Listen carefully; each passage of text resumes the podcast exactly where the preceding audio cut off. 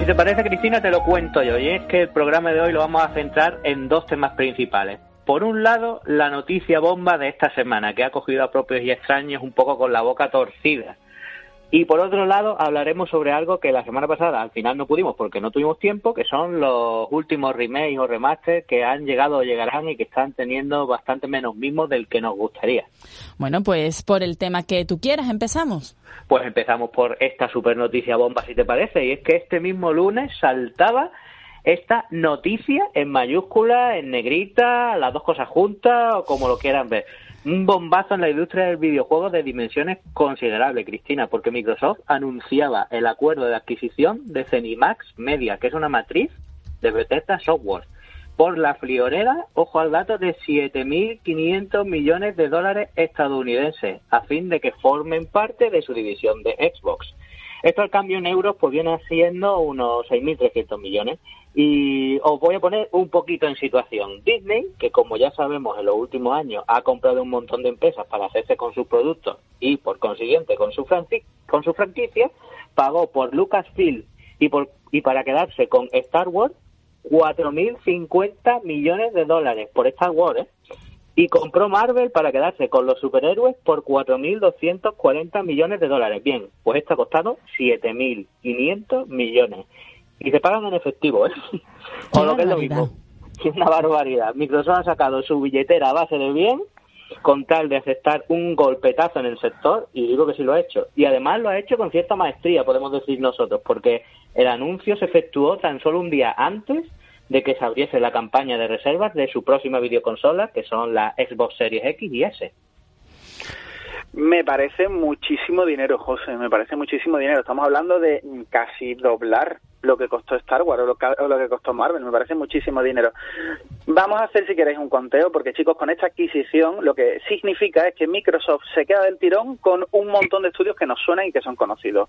Se queda con Bethesda Software, con Bethesda Game Studios, se queda, por supuesto, con ID Software, que os sonará a todos, se queda con Cenimax Online Studios, se queda con Arkane, se queda con Matching Games, con el famosísimo Tango Gameworks, se queda con AlphaDog y con Roundhouse Studios. Esto que, que a lo mejor a unos os suenan o otros suenan a chino, esto significa, si lo traducimos a licencias, a juegos que nosotros queremos jugar, significa que Microsoft y su Xbox se quedan del tirón con cosas como Fallout, con The Elder Scroll, que os sonará pues por Oblivion antes y por Skyrim después, se quedan, ojo aquí, se quedan con Doom, con la franquicia de Doom, mmm, que últimamente ha tenido juegos, dos juegos muy, muy, muy buenos, se quedan con Quake, con Wolfenstein, con Prey, con Rage, con Dishonored, se quedan con Devil Within y se quedan incluso con franquicias futuras como Starfield, Deathloop o Ghostwire Tokyo, el famosísimo Ghostwire Tokyo que, que lleva Shinji Mikami. Y son estos dos los que tienen un poquito de más migas, chicos, porque tanto Deathloop como Ghostwire Tokyo se lanzan el año que viene. Mm, recordemos que no tenían ninguno de los dos fechas. Deathloop me parece que se va al segundo trimestre y Ghostwire Tokyo creo que no tenían fecha. Pero, ¿qué pasaba? Si os acordáis, hablamos que estos dos títulos tenían exclusividad temporal en la consola de Sony, en la PlayStation 5. Pero ahora son de Microsoft. ¿Qué pasa? Que la gente estaba en duda a ver si, si estas exclusividades temporales se iban a quitar, no se iban a quitar.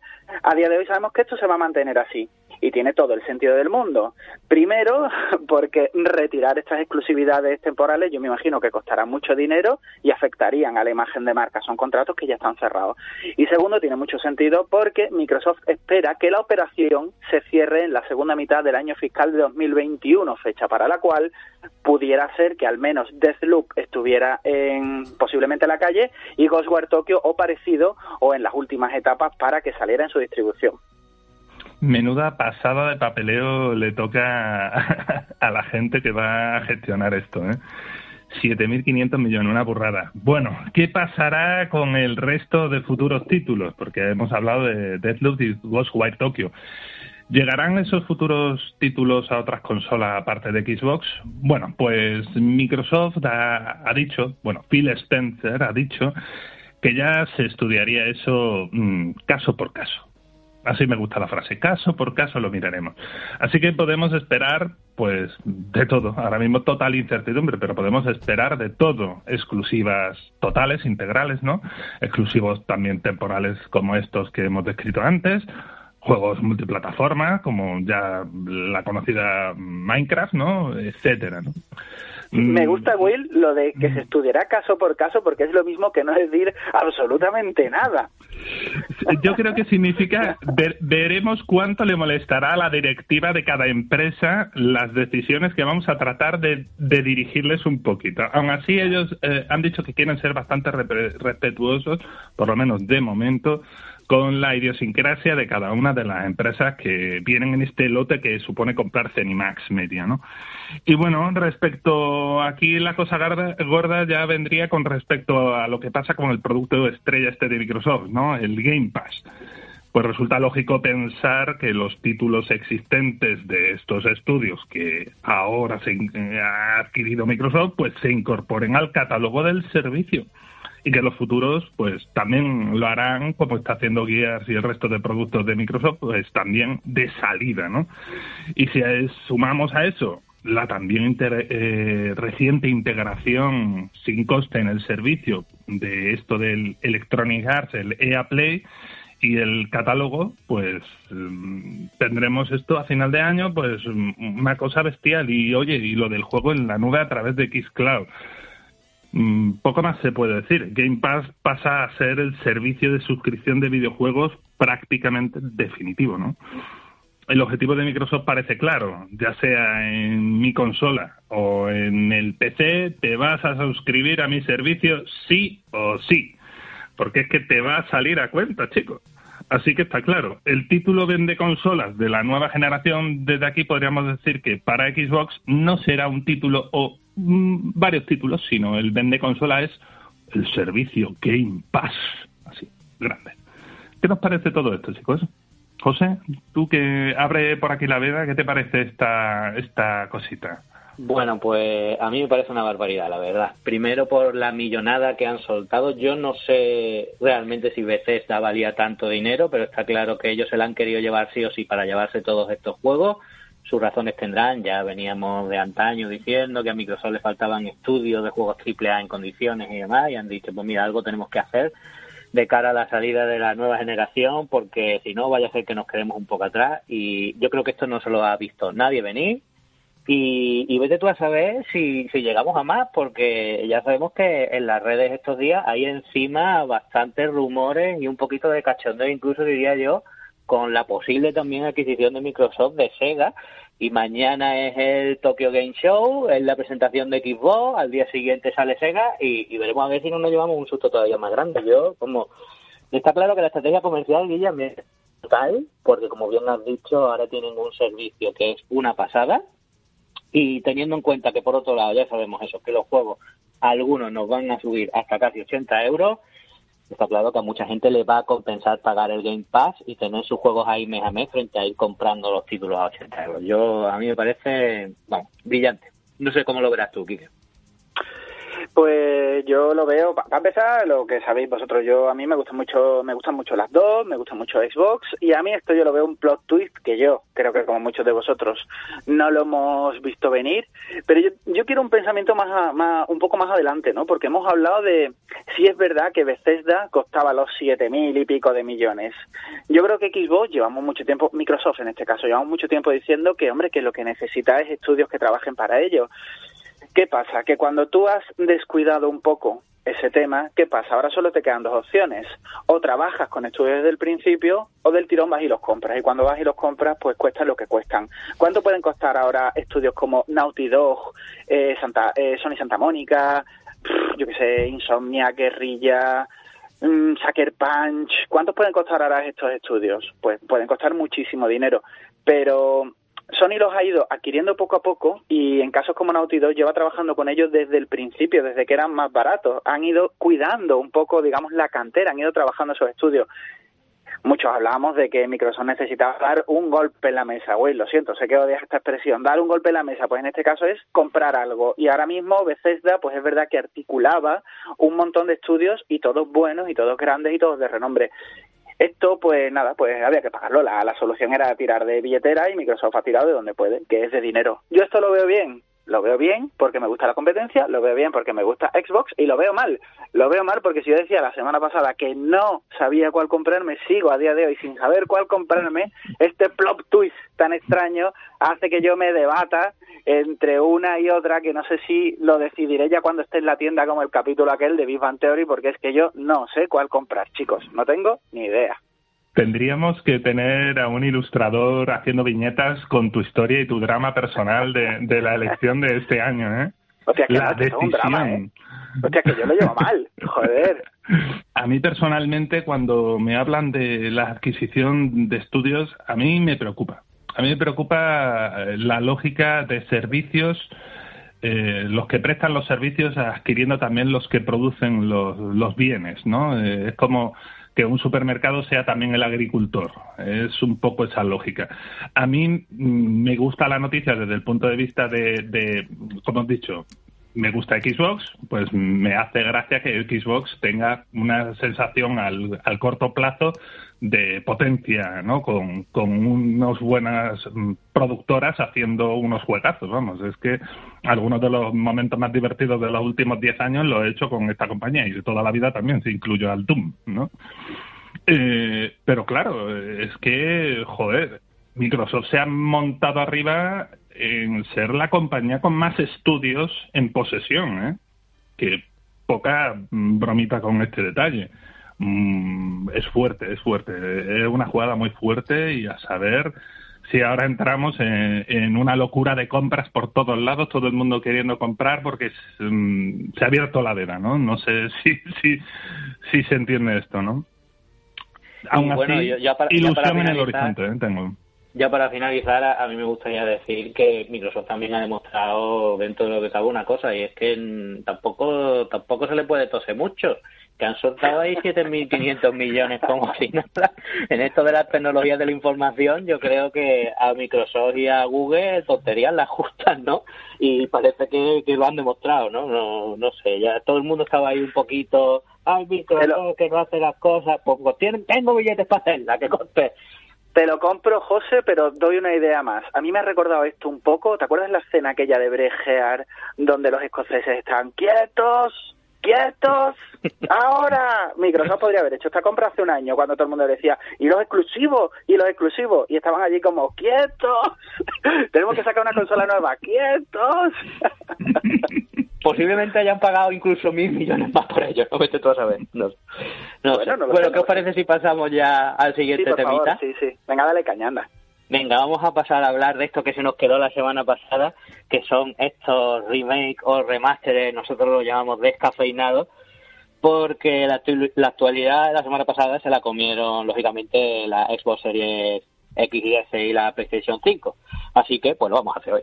Eh, hace una semana tuvimos el, el Ubisoft Forward, con el anuncio del remake que se venía a tiempo rumoreando, el Prince of Persia, Las Arenas del Tiempo, remake, que se lanzará el 21 de enero de 2021 en PlayStation 4, Xbox One y PC.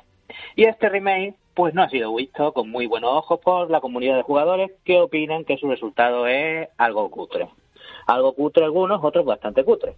Y tanto ha dado que hablar que los desarrolladores de Ubisoft India que son los que se ocuparon de hacer este juego, pues salieron a decir que el aspecto del juego no se debe a falta de tiempo porque han tenido dos años y medio de desarrollo, ni tampoco a falta de presupuesto, ni consecuentemente a falta de personal, que han tenido hasta picos de 170 desarrolladores trabajando, sino simplemente se debe a una cuestión creativa de diseño porque se ha buscado darle un aspecto diferenciador al juego, o al menos eso dicen. Además, a eso hay que añadirle, diría yo, la polémica tras la publicación de una imagen en la que se veía con mucho mejor aspecto el juego y eso pues ha dado a entender también que el tráiler igual se pudo hacer en base a una versión build, versión o build anterior del juego. Esto es algo que en verdad estamos acostumbrados, todavía no llegamos a entender por qué hacen esas cosas, como nos vendieron con el Halo Infinite, eh, pero, pero bueno, no es la primera vez que lo vemos, ¿no?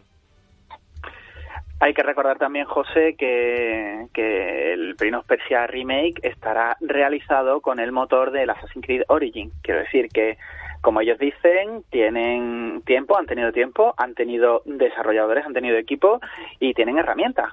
O sea que no podemos entender por qué se encuentra el juego en este estado. A mí personalmente eh, me gusta y lo espero con mucho cariño y creo que al final nos va a gustar mucho a todos y yo soy de los que me voy a esperar un poco para dar mi opinión. Es verdad que esperaba otra cosa, pero mm, estoy muy confiado en que va a ser un juego bueno.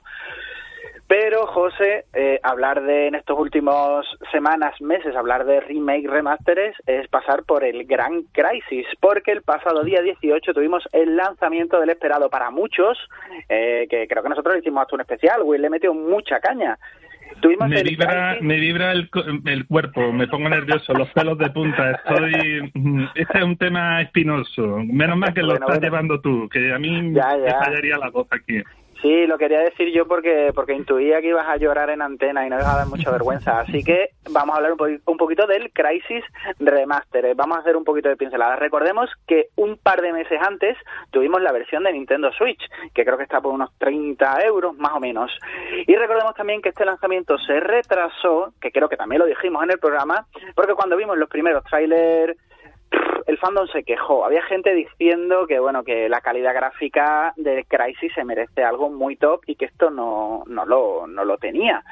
Que dejaba mucho que desear y bueno, esto se perdió ahí entre el típico mar de críticas que es Internet. Sabemos ahora que la versión de Switch salió, salió con bug en la inteligencia artificial y alguna cosita más que bueno, que empañaba la experiencia del juego, pero que aún así es la versión o de las versiones que mejor ha escapado, porque parece ser que la de PlayStation 4 funciona más o menos bien. ¿Qué ha pasado? PC y Xbox One que bueno, están ahí, están funcionales, pero parece que ha sido un pelín desastre. Hablamos de muchos más fallos de IA que las otras versiones, de continuos cuelgues, comportamientos anómalos, textura que no se terminan de ver como se deberían de ver y bueno, ¿esto qué ha pasado? Que los usuarios no están nada contentos con este lanzamiento, con lo cual lo metemos, como decía José, dentro de estos remake, remaster, un poquito descafeinados o que parece que no han salido tan bien como se merece la franquicia, ¿no? Con, este tipo de datos cuesta ir de salida con estos productos, tío. Eh, cuesta mucho. Mm, mm, decepcionar bastante porque se esperaba una optimización muy fuerte y resulta que mm, en uno de los detalles que siempre se había quejado mucho y que se pensaba que iban a tocar más era la preferencia esta que tenía el sistema de, solo usar dos núcleos de los procesadores actuales, ¿no? Eh, juegos de, de diseño era así. Y el remaster se suponía que al usar un engine más moderno iba a corregir bastante ese fallito, ¿no? Pues al parecer no lo ha corregido tanto. Entonces, pues es duro, chicos, es duro. Y bueno, es hablar de remaster y también para añadir algo de leña al fuego en este momento, porque aquí repartimos para todos lados, ¿no? Eh, el pasado día 3 pues tuvimos el Nintendo Direct para celebrar el famosísimo 35 aniversario del juego Super Mario Bros. Y que vino cargado pues con un montón de anuncios y entre ellos el del Super Mario 3D All Stars, que llegó a Switch en edición limitada el día 18 y que tú, Kike y también José ya tenéis en vuestras estanterías e incluso la tarjeta del juego insertada en vuestras Switch. Te diré que antes de entrar, que antes de entrar al directo del programa, Guille estaba jugando al Mario 64. Nada, solo lo que y yo, y yo te diré que tengo cerca de 70 estrellas de las 120 del Mario 64 solo jugando desde antes de ayer a hoy. Y Eres más enfermo que yo, también hay que decirlo. hay gente que se la ha jugado muchas veces a lo largo de los años. Este lanzamiento, pues bueno, no solo ha sido criticado por el precio alto, todo hay que decirlo, y por la ausencia de ese mm, juegazo que es eh, Super Mario Galaxy 2. Sí, pero sobre todo porque los juegos que incluyen el recopilatorio, recordemos Super Mario 64, Super Mario Sunshine y Super Mario Galaxy, no han tenido demasiado mimo por parte de Nintendo. Galaxy es el que mejor ha escapado de los tres, sin duda. Pero Sunshine y 64 es que se limitan a tener su gráfico en alta definición y poco más. De hecho, ni siquiera se ha adaptado Super Mario 64 al formato este de pantalla que tenemos ahora, el 16 noveno. Así que esto no se puede considerar remake y está más bien cerca del remaster, aunque realmente tampoco eso, porque es que si más bien una reedición con ciertas cositas y escasas mejoras, retoques y adaptaciones a la Switch, así como inclusiones de la banda sonora para, para el menú. Todo no está del todo bien. Pero es que los data miners han encontrado evidencias de que realmente los juegos son ROMs, que corren mediante emuladores adaptados. Así que llegamos a este punto un poco para plantear debate, porque mm, es fuerte, ¿no? Es decir, vamos, mm, que el juego no está funcionando nativamente. Pues sí, como tú has dicho, Guille, no, nos han vendido más que nada una reedición de los juegos, ¿no? Y, y digo yo, ¿hasta qué punto es conveniente dejar los clásicos tal y como estaban o con cambios, cuestos menos cuestionables o pocos? O ya que te pones a hacer un remaster o un remake, lo debes hacer en condiciones, ¿no? Aplíquese a, este Super Mario 3D All Star, aplíquese a Crisis Remastered, aplíquese a Prince of Persia, no sé. Eh, ¿Cómo lo veis vosotros este tema? Como veáis, ¿quién empieza? Si queréis, doy mi opinión. Venga, pues doy mi opinión. Mm, a ver, mm, cuando tocas una franquicia, yo lo entiendo así, ¿eh? cuando tocas una franquicia que es extremadamente querida, es muy carismática, tienes que tener cuidado porque tienes que saber antes de llegar que hay un montón de gente que hagas lo que hagas, jamás vas a tener contenta. Yo lo creo así. Creo que la diferencia es que tú hayas sido honesto con tu público, ¿vale? En este caso que hemos hablado, tenemos que recordar que hemos hablado de tres juegos, el Prince of Persia, el Crisis y el Mario 3D All Star. Estamos hablando de dos juegos que han salido y un juego que no, con lo cual, ya lo hemos dicho antes, esperaríamos a que Prinos Perso saliera, podemos dar la opinión de lo que hay o lo que no, pero hasta que el juego no esté en la calle es complicado. Sin embargo, el caso para mí de Crisis es muy sangrante con respecto, no sé si es porque a mí me, me gusta un poco más o me toca, con respecto al Mario 3D. Yo con el Crisis, ya sabéis que no soy gran fan, pero evidentemente lo jugué en su momento.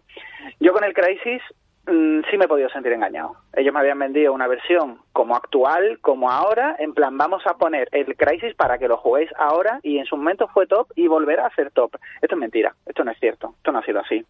Sin embargo, a mí Nintendo mm, en ningún momento me ha engañado. Nunca me habló de remakes cuando me habló de Super Mario 3D All Star, eh, nunca me dijo nada, me dijo que yo tendría para jugar en Switch el Mario 64 y es así. Nunca me prometió que yo iba a tener un 16 novenos.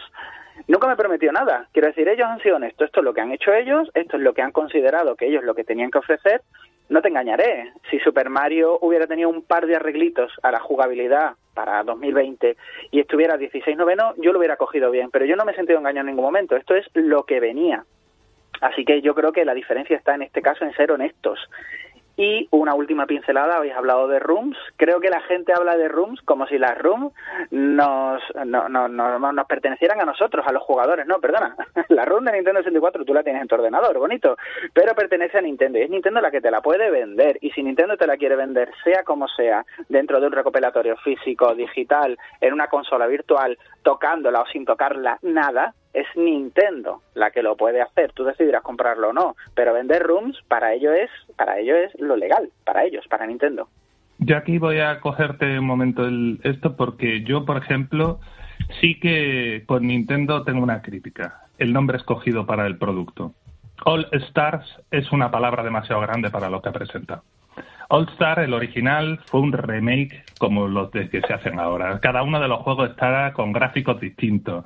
Eh, no me vale. Eh, este, la adaptación del All Star, que cogía juegos de la Nintendo original y los trasladaba a la 16 de Super Nintendo, era un remake eh, bien, bien, como se dice, bonito.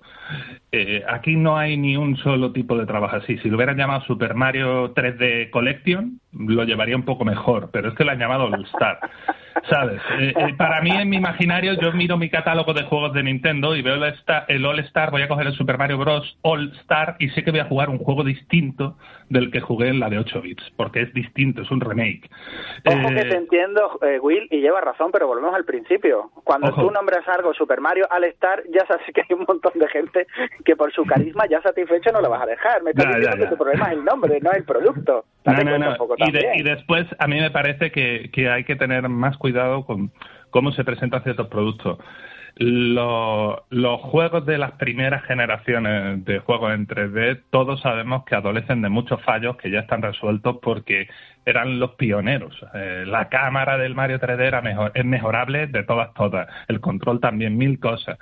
todos estos juegos sabemos que se hubieran, eh, salvo el Galaxy, que es ya de una generación muy posterior, los dos, el Sunshine y el Mario 64 son dos juegos que hubieran entrado perfectamente para un buen cambio de motor, un buen cambio de cosas, para unas mejoras. Era un momento estupendo. Pero bueno, mejor tenerlos que no tenerlos. Eso también yo soy partidario de eso. ¿eh? Y yo estoy de acuerdo contigo. Es su ROM y la vende como quiere.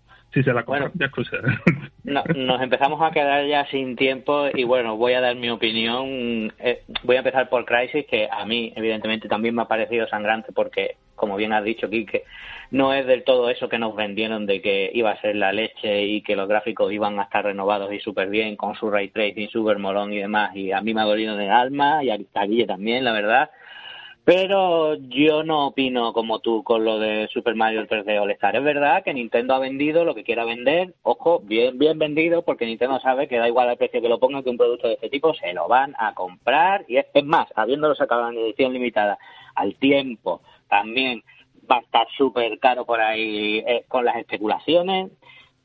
Pero ahí no me voy a meter, ahí no me voy a meter. Yo sí que pienso que a este producto le podrían haber dado un poco más de mimo. Te has metido en meter ROM o no, es que me da igual. Te pones a meter ROM y te pones a tocarla para, para hacerles cambios a esa ROM, como que cambie el texto y te aparezca el stick de Switch en vez de los botones del mando de Nintendo 64 en el Mario, y un montón de cositas más, parchecitos y cositas tocando el juego, y sin embargo va y coge y no traduces el Mario 64 al español, Hombre, pues a mí no me gusta porque es un producto que viene con todos los juegos en español, el menú en español y todo en español y ahora este te lo pones en inglés. Que sí, que el juego original era así. Redomando un poco la pregunta. Mm, ¿Está bien eso de dejar el juego como estaba o no? Pues mira, por lo menos ya que me vas a vender un producto así, mm, dame la opción déjame el juego como estaba y además añádeme un modo si quieres en el que el juego esté mejorado, se vean 16 novenos en el caso de Super Mario 64, tenga mi traducción al español y otras cositas como la cámara continua o lo que sea, no lo sé. Yo creo que Nintendo la verdad es que sabiendo que lo iba a vender ha trabajado un poquito menos de la cuenta y entiendo que haya gente que, que esto pues no le haya gustado demasiado y esté viendo el precio una barbaridad, la verdad. Pero a fin, a fin de cuentas yo lo he adquirido porque sé que lo voy a disfrutar de todas maneras porque son juegos que para mí tienen un lugar muy especial en mi corazón y así habrá muchísimos, muchísimos jugadores que por eso lo han comprado también, pero una cosa no quita la otra. Nintendo no se lo ha currado y hay que decirlo, no se lo ha currado, lo podría haber hecho mejor. Y si no me quieres tocar el juego como estaba porque te gusta como era, dame la opción de una versión mejor también, que puedes hacerlo. es que ya te digo, yo, yo digo que creo que han tardado más parcheando y haciéndole cositas a estas ROMs que cogiendo el código fuente y adaptándolo, la verdad. No, no sé. Esa es mi opinión, ¿eh? José, me hablas de los precios. Mm, tres juegos de que en la no sé que la consola virtual de Wii hubieran costado 5 mm, o 10 euros tres juegos antiguos por 60 euros de eso qué opinas pues en verdad te lo he dicho ya un poco. Hombre, creo que el precio está un poco pasado de rosca, pero porque sabemos que a Nintendo le da igual, que es que eh, iba a sacar el juego a este precio, él iba a vender, de hecho se agotaron, se agotó el primer día o, poco después, ¿no? Si es que es una barbaridad. Todos queremos este juego porque nos gusta, nos gusta Super Mario y todos lo queremos y, y jugar estos juegos otra vez en nuestra Switch, que además lo podemos usar en modo portátil, es una maravilla pero una cosa, como he dicho, no quita la otra. Eh, yo creo que está pasadito de precio. Pasadito. 20, 20 euros el juego, pasadito. Admite críticas, pero Nintendo lleva razón, porque admite críticas, pero tú lo has comprado, yo lo he comprado, se ha acabado. Mm, y si lo hubieran puesto a 5 euros más, pues, pues lo hubieras pagado, porque pagas el montante y dices, ah, bueno, esto es lo que vale, ya está. No sé Will cómo lo verá. Bueno, aquí Lando, no sé si está bien eso de traer a, estos precios juegos emulados. Es decir, eh, a mí me, me, resulta que el trabajo de emulación ya lo conocemos sobradamente. Hay desde lo que hace la gente hasta lo que las propias compañías tienen nos han sacado así ya múltiples juegos. Ojo, que este no es el primer juego que viene a precio y está emulado en Switch, ¿no? En Switch tenemos, por ejemplo, el Bayonetta 2, sin ir más lejos, corre sobre un emulador. Eh, yo lo que veo es que es caro. Es caro. Eh, a, mí, a mí los juegos de este estilo, sobre todo cuando se trata de homenajearlo, a mí soltarlo por este precio, cuando es una edición normal, porque Oye, ¿a ti te ha venido con un Mario figurita de regalo porque es una edición limitada super molona? No, no te viene con, con, ese tipo de detalles. Hubiéramos tenido menos problemas, Will, si estuviera salido a 30 euros, que más o menos calculas tú que 10 pavos por cabeza es lo que hubieras pagado 30 euros me parece súper justo, súper adecuado, súper... Eh, Tendríamos este debate si estuviera saliendo a 30 pavos, José. Yo creo que no lo tendríamos, Kike, para que veas que todo en está en escala, en realidad. Claro, todos necesitamos llegar hasta ciertas líneas, ¿no? Correcto, igual no es lo que estamos esperando, sino si esto relación calidad-precio, esto está bien traído, porque igual por un poco menos hubiéramos dicho, eh, Mario 64, fantástico. Pues sí, no te quito la razón, la verdad. No lo sé, no lo sé. ¿Qué nos queda de tiempo, Cristina? Yo creo que estamos ya aquí terminando, ¿no? Porque nosotros tenemos guion para tres o cuatro horas más. ya me estoy dando cuenta, ¿eh? Qué barbaridad. ¿Cuánto sabéis? Ah, mira, esto Claro, esto funciona de tal manera. Sí. O nos callas, esto Javi Nemo lo sabe, o nos callas o nosotros nos cogemos la siguiente hora. no, no, no. Ya, ya me había avisado nuestra compañera Elena López, me había dicho, Cristina, dos minutos. Así que, como estaba viendo que ya estabais ultimando un poco este tema, digo, eh, va a ser el momento. Así que, bueno, amigos, un titular cada uno si queréis y con eso nos despedimos. Venga, empiezo yo. Eh, pese a todo lo que hemos hablado, es bueno volver y el Mario 3D All Star, si queréis pagar por él, es un producto fantástico sabiendo lo que tiene dentro. Sigo yo, mm. que ya sabéis que mis argumentos no sirven para nada y todo lo que digo no tiene nada que ver con la realidad. He comprado este recopilatorio, voy a comprar el Crisis Remastered y seguramente me los voy a hacer los dos al 100%. En fin, no echarme cuenta, es lo que tengo que decir. No tienes autoridad, José, no tienes autoridad. y yo para rematar digo que no tengo una Switch, así que sufro y, os robaré a vosotros la Switch. Y yo sí que me acercaré al remaster del Crisis, lo siento, pecaré ahí. Bueno, y LT Juegos, Guille, José, Quique, muchísimas gracias, ¿eh? de verdad. Gracias a ti, Cristina. Adiós.